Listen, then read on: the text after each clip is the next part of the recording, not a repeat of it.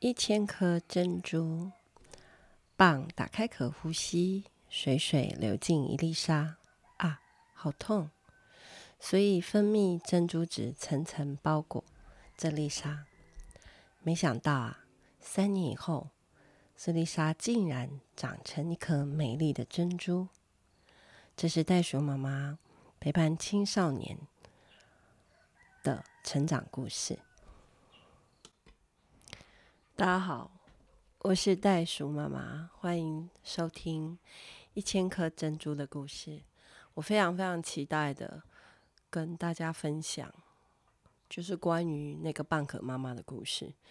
呃，我们说蚌呢，打开它的壳呼吸，然后呢，水水流进了一粒沙，那所以蚌就要分泌很多的珍珠质。把这粒沙包住，因为很痛，其实，所以，呃，没想到三年以后变成一颗珍珠。所以为什么我说一千颗珍珠的故事？嗯，已经三十年了。我想，经过我们生命的孩子，真的可能超过一千个了。那有。很多的孩子，他们来跟我住，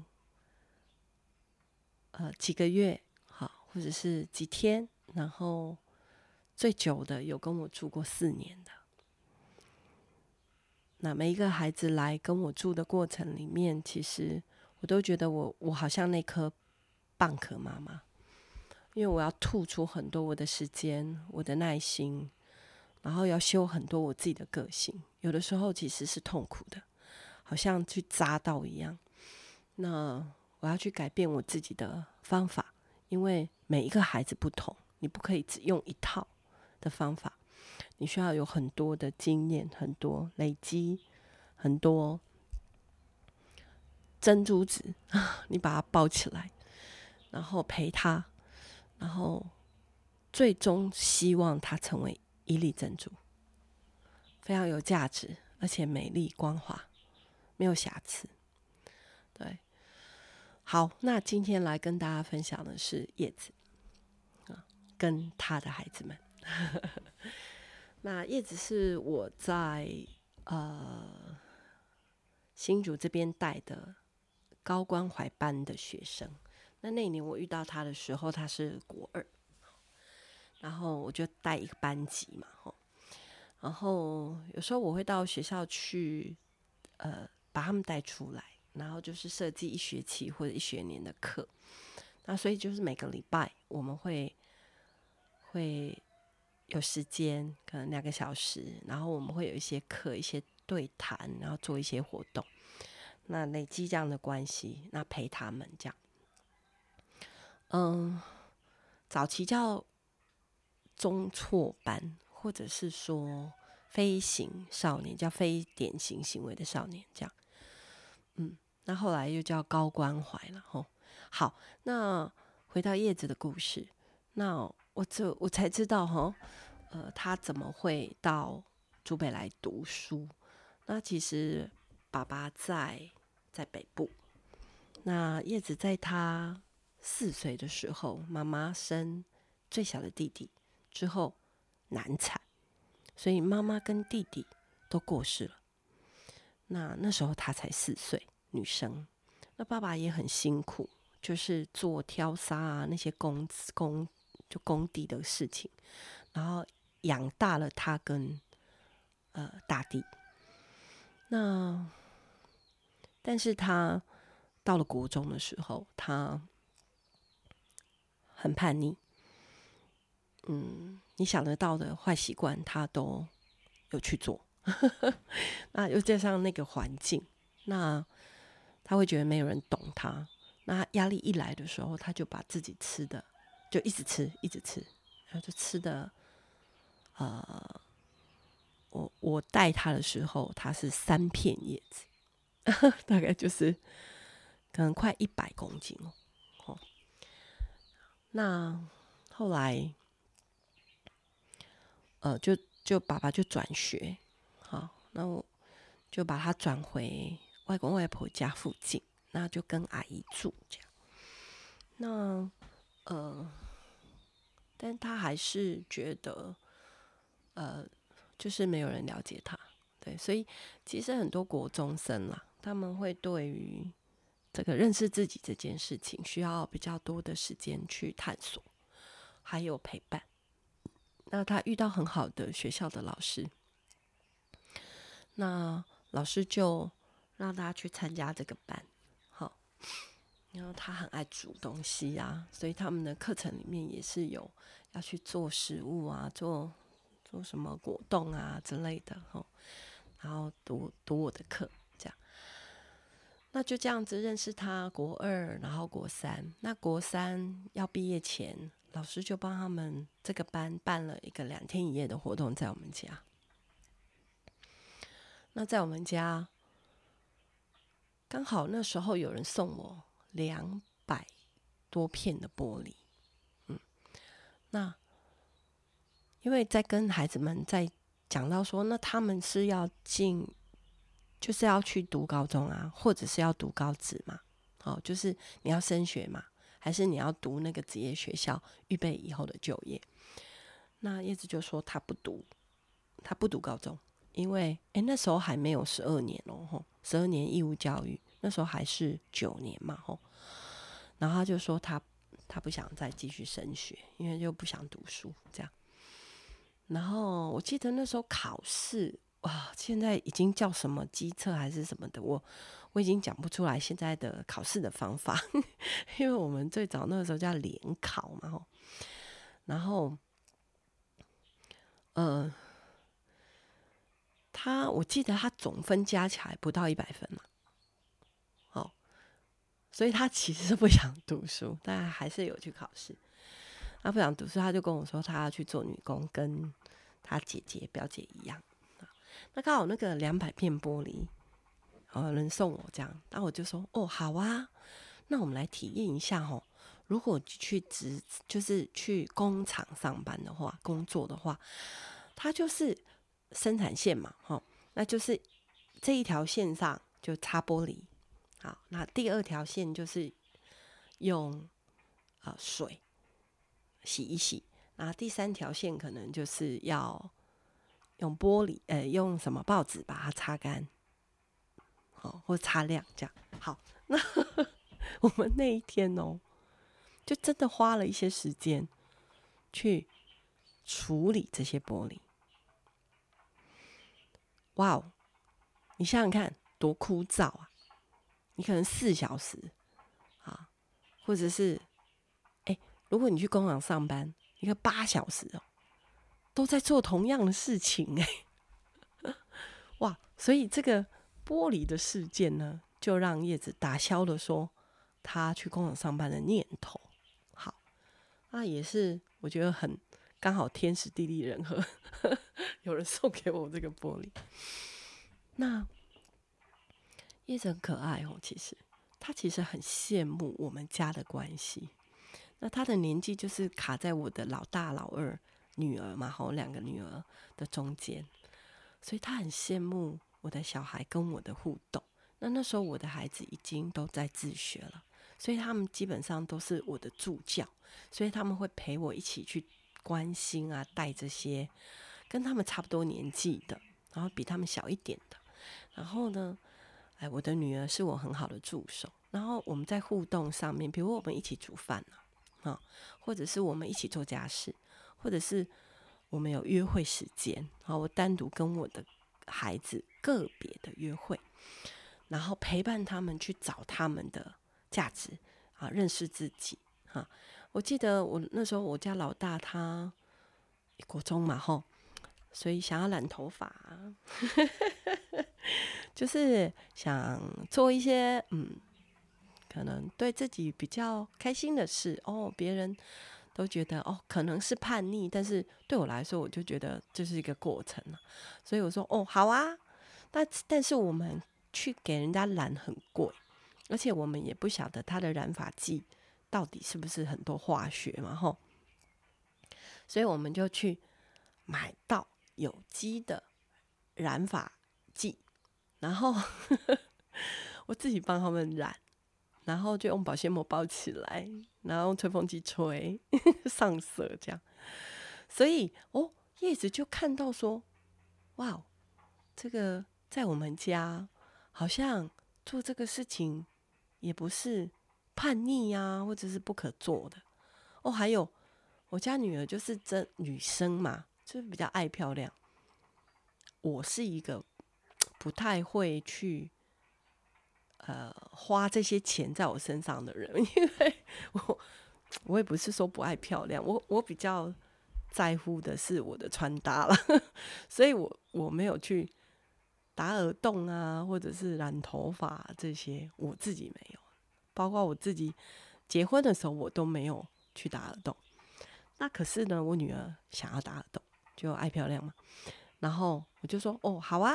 我就跟他爸爸讲说：“哎，你女儿打耳洞。”爸爸就说：“可以啊。”那你们去找圣经里面有没有相关这个打耳洞的经文呢？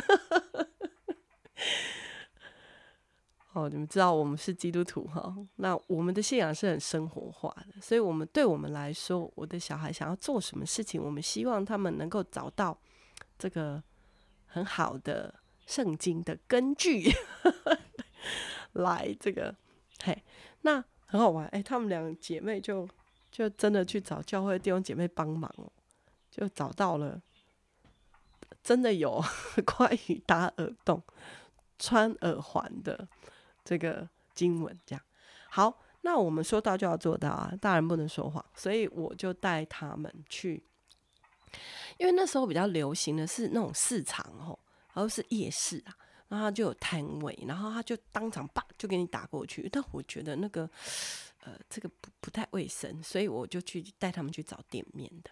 然后呢，真的买很好的耳环，好，然后送给他们。所以，OK，呃，话说回来，叶子他看见我们家跟孩子的互动，他非常的羡慕。所以你知道，他跟他的老师透露说，可不可以问？因为他不想回阿姨家，好，如果要读书的话，他可不可以高中的时候他来住在我们家？哇哦，这个是一个很很棒的一个。我的意思是说，是孩子自动而且自愿，是因为他看见了一个让他羡慕的生活跟环境，那他想要改变，他想要也有这样的。家，好、那后来老师就来找我谈嘛。那当然我，我我其实这辈子三十几年，我其实一直都有接学生跟我们住，那那个时候我也只接女生，好，因为啊、我的原则是这样，就是说，如果我们要。呃，让学生来跟我们住的话，我要优先顺序是考虑我自己的小孩的年纪，所以那个时候我的女儿刚好是青春期，所以就不适合接青春期的男生进来。那现在是我儿子是青春期，所以我儿子青春期的时候我就不接女生。所以叶子那时候来的时候，就是我的两个女儿跟她一起长大，那她跟我。住了四年在我们家，然后高职啊、不是我刚才说考试不到一百分吗？总分，那高职呢？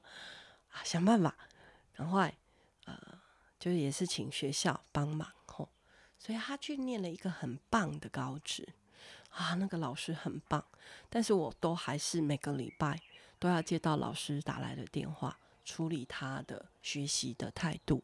处理他的一些啊、人际关系，处理他的一些他对对自己没有自信的东西。嗯，这就是我说的半颗妈妈。那这颗珍珠呢，跟我住了四年。那到他大学的年纪，然后他也很想要再啊、努力，然后可以进修。好。所以他其实有申请到进修部，那要写自传呢、那光是那个自传哦，我就跟他来来回回改了五十次。嗯，然后在高职的时候，他其实遇到了他现在的先生，是他的学长。哎，谈恋爱的事情吼，其实是没有办法拦的啦。那但是男孩子很乖，好，那是部落的。那时候我们就在想说，哇，在部落很难得可以看到这么乖的，就是也不抽烟、不喝酒，也不会吃槟榔，然后书读的也不错，对，然后乖乖的就去当兵了，这样。那两个人我们也都知道，这样。那当完兵以后就来提亲哎，然后我们就办，我们就婚前的协谈哦。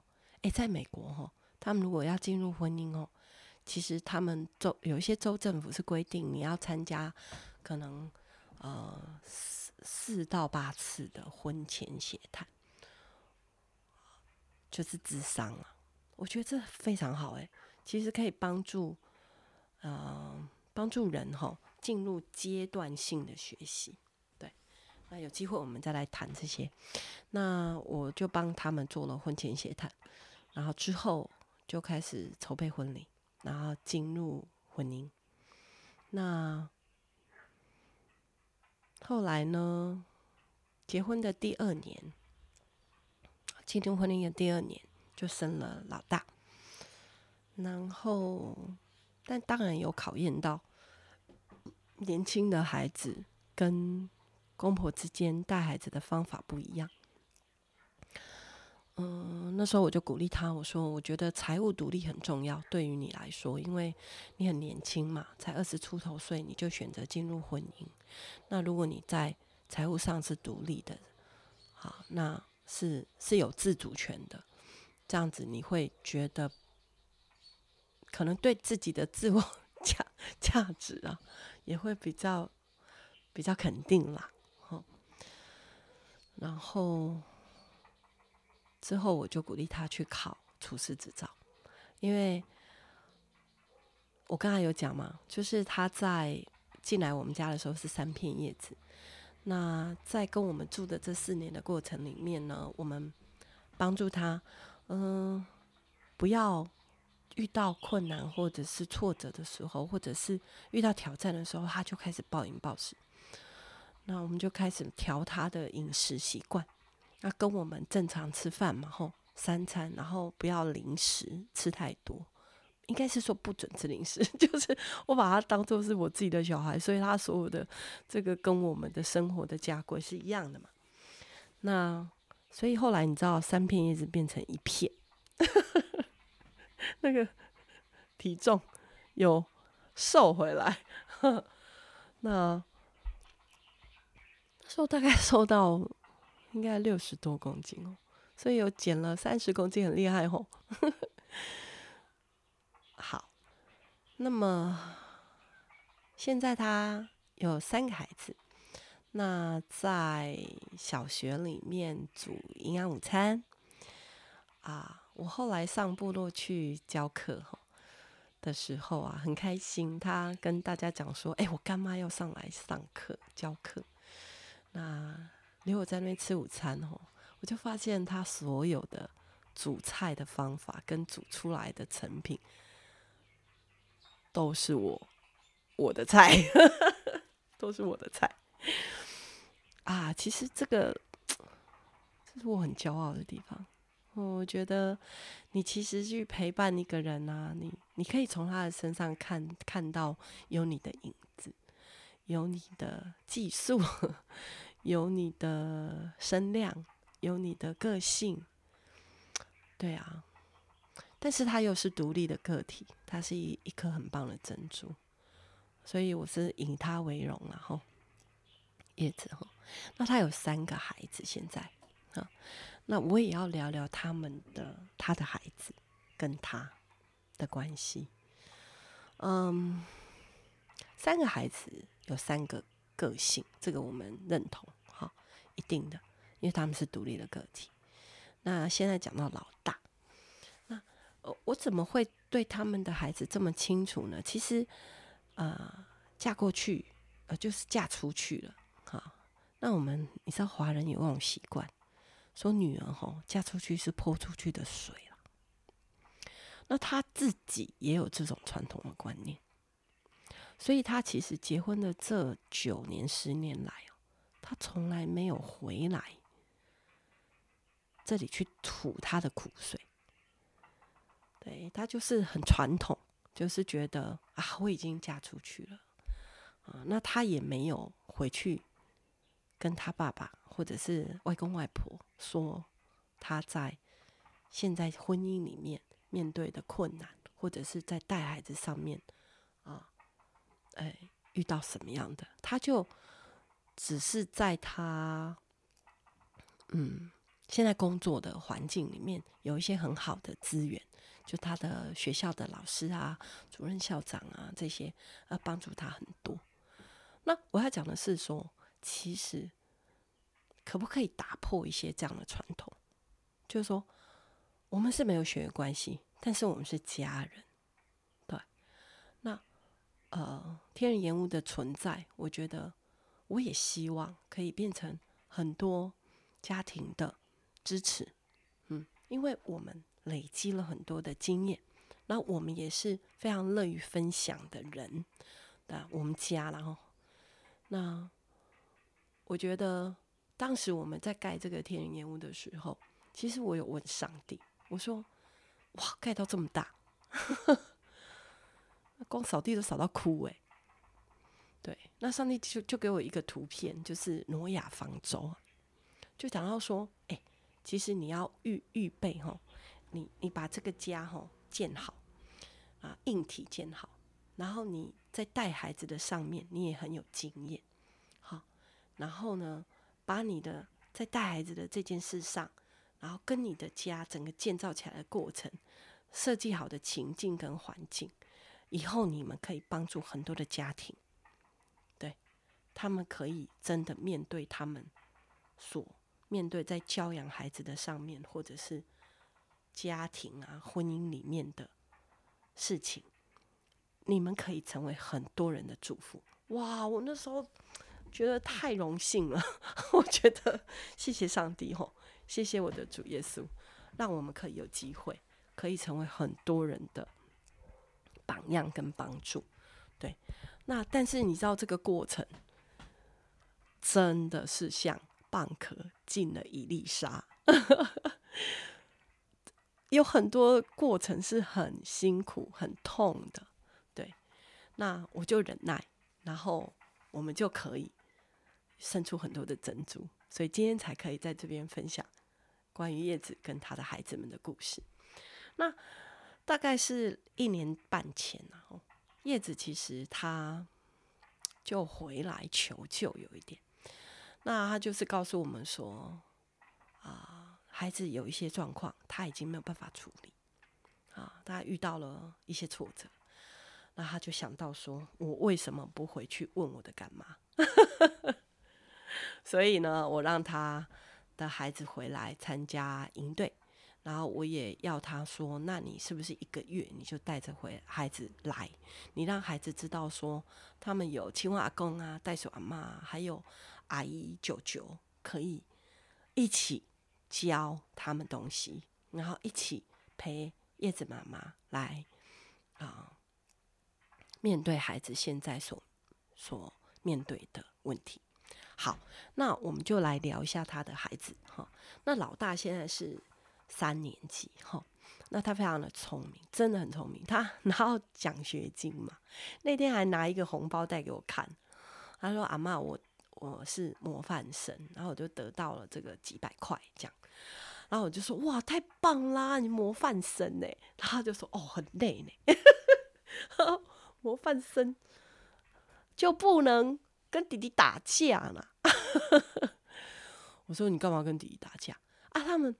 他们是住校生，哦，很很好玩，是呃，因为在部落有时候有这种需求啦，哦，那就是可能父母工作啊，或者是那呃，所以学校有提供住宿，嗯，所以他们其实一到五是住校，然后六日回家，嗯，那但是呢，他在学校都没有问题啊，那他就。跟弟弟住不同的宿宿舍，好，弟弟。那等一下我们才来讲到就弟弟的问题，然后弟弟是比较真的有有一些状况。那姐姐呢？她回家以后，每个周末嘛，假期她就要回家。那她面对妈妈的时候，她非常有情绪，非常哦，他就是会哽咽啊，然后跟妈妈讲话很冲啊。那就来这里的时候，我就会跟他聊天啊，或者是陪他下棋，嗯，然后他学习的状态非常好，很愿意学习。对，妈妈说他音感也很好，在学校老师啊都就很赞美他。但是他只要回到家，他就会非常有情绪。那但他跟爸爸很好，为什么呢？因为他说吼，爸爸吼很喜欢单独带他出门，因为也比较大了啦。那爸爸是这样，爸爸就是宠孩子啦，因为平时工作都很忙啊，回家就是跟孩子玩啊，不太会。不太会责备或管教，或者是带领孩子，他就觉得带孩子是女人的事。